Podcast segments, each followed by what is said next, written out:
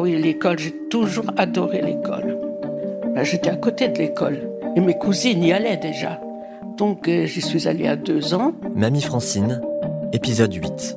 J'ai beaucoup aidé lorsque j'étais donc dans les premières classes, la classe de la première lecture, les nouvelles élèves qui arrivaient, je les ai beaucoup aidés à apprendre à lire. J'avais appris de bonheur puisque je suis allée très tôt à l'école. Je me rappelle de ma cousine Francine Rousseau, donc elle, elle arrivait vraiment pas à apprendre, mais elle avait un an de plus que moi, mais elle est venue très tard à l'école. Parce que certains enfants de la campagne ne venaient à l'école que ils avaient peut-être déjà 6-7 ans, c'est-à-dire qu'il fallait qu'ils marchent pour faire leurs kilomètres. Je crois que j'étais une bonne élève. La première de la classe avait droit à une croix. Alors évidemment, euh, bon, tu gardais la croix tant tu étais première, mais euh, si tu cédais la place, euh, bah, tu donnais la croix à l'autre. C'est dur de porter une croix, ça dépend ce que c'est comme croix. J'ai souvent porté, mais c'était la croix du mérite. mais je ne devrais pas dire ça parce que j'ai l'impression de me vanter. Celles de la campagne, étaient loin, loin derrière. Des pauvres. Dans la matinée, certaines tombaient, elles faisaient des malaises, elles étaient en hypoglycémie, en état d'hypoglycémie, parce que elles avaient déjà fait quelques kilomètres euh, pour venir euh, le matin. Est-ce qu'elles avaient bien déjeuné, petit déjeuner, je ne sais pas. Mais ça, c'était assez fréquent. Et à ce moment-là, on les envoyait dans une autre, euh, une autre partie de l'école. Et c'est Sœur Nazaire qui s'en occupait. Elle leur donnait un morceau de sucre avec un peu d'alcool de menthe. Mais ça arrivait aussi à la messe. Ah oui, ça arrivait aussi à la messe. Une fille, hop, tombait. Mais c'était fréquent. Hein. Maintenant, quand j'y repense et que je vois, parce que je, vois les scènes, hein, je me dis que nous, nous étions quand même, je dirais, presque privilégiés. Hein.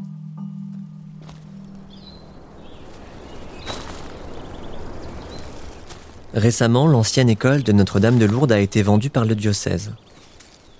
Cette nouvelle t'a beaucoup affecté. Tu t'es demandé ce que les nouveaux propriétaires allaient en faire. Tu avais peur qu'ils la détruisent. Tu m'as dit qu'étrangement, tu t'étais senti dépossédé. L'école est un bâtiment de deux étages, construit près d'une chapelle au milieu d'un grand bois, où règne une humidité constante, une odeur d'humus, de feuilles en décomposition et d'écorce mouillée. Cet endroit un peu austère et hors du temps semble isolé de tout alors même qu'il se trouve à l'entrée du bourg, tout près de la maison de ton enfance. Alors, tous les matins, on disait la prière. C'était toujours la même. On avait Maria, enfin, c'était en français. Et il y avait sur le tableau une phrase, c'était la morale du jour. À 11h30 ou à midi, quand on sortait pour le déjeuner, on rentrait dans la chapelle et on récitait l'Angélus. À deux heures, on revenait à l'école, on retournait à la chapelle et on disait une dizaine de chapelets. Et on passait à la chapelle trois fois par jour. La confession, c'était toutes les semaines. Si bien qu'on n'avait jamais, enfin moi en tout cas, les autres étaient certainement pareils, on n'avait rien à raconter. Hein, parce qu'on avait fait comme bêtise, euh, on avait désobéi aux parents, on avait mangé un sucre, on avait volé un bonbon. Alors, quelquefois, il fallait inventer. J'ai inventé souvent. Hein. Si bien qu'en inventant, ben, je faisais un mensonge en disant que j'avais menti. Mais ça, c'était très, très, très, très drôle. Pour nous faire pardonner nos péchés, euh, on devait réciter un, pater, euh, enfin, notre Père.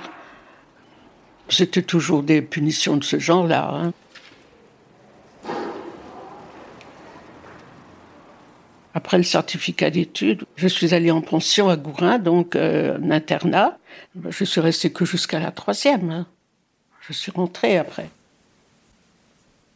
Moi, j'aurais bien aimé euh, étudier, étudier encore. Hein. Euh, je voulais travailler dans les chiffres. Enfin, c'est sûr que si j'avais vécu maintenant, enfin, si j'avais été jeune maintenant, j'aurais aimé faire des études scientifiques. Je pense que j'aurais été capable de les faire. Je ne pense pas qu'on m'ait empêché de faire les études. C'est la vie qui m'a empêché de faire les études. Après moi, il y avait six enfants. Hein. Donc il fallait, il fallait aider. Il fallait aider. On t'a fait quitter l'école en 45, un an avant le brevet. Pendant plusieurs mois, à la Libération, tu as travaillé à la mairie de Le Saint. Tu t'occupais de la distribution des tickets de rationnement. À Gourin, tu as pris des cours de sténodactylo et tu as trouvé une place de secrétaire chez un marchand de vin à Guiscriff. En parallèle, tu as obtenu un diplôme de comptabilité par correspondance et ensuite, tu es parti travailler à Jersey, à Auray, puis à Nantes. Pendant sept ans, jusqu'à ton mariage, tu as versé presque l'intégralité de ton salaire à tes parents. C'est en partie grâce à toi qu'ils ont pu financer les études du Benjamin de votre fratrie qui a intégré une école d'ingénieurs à Paris. Deux générations plus tard, tu comptes parmi nous, tes petits-enfants, plusieurs médecins, une flopée d'ingénieurs et des professeurs de l'enseignement supérieur.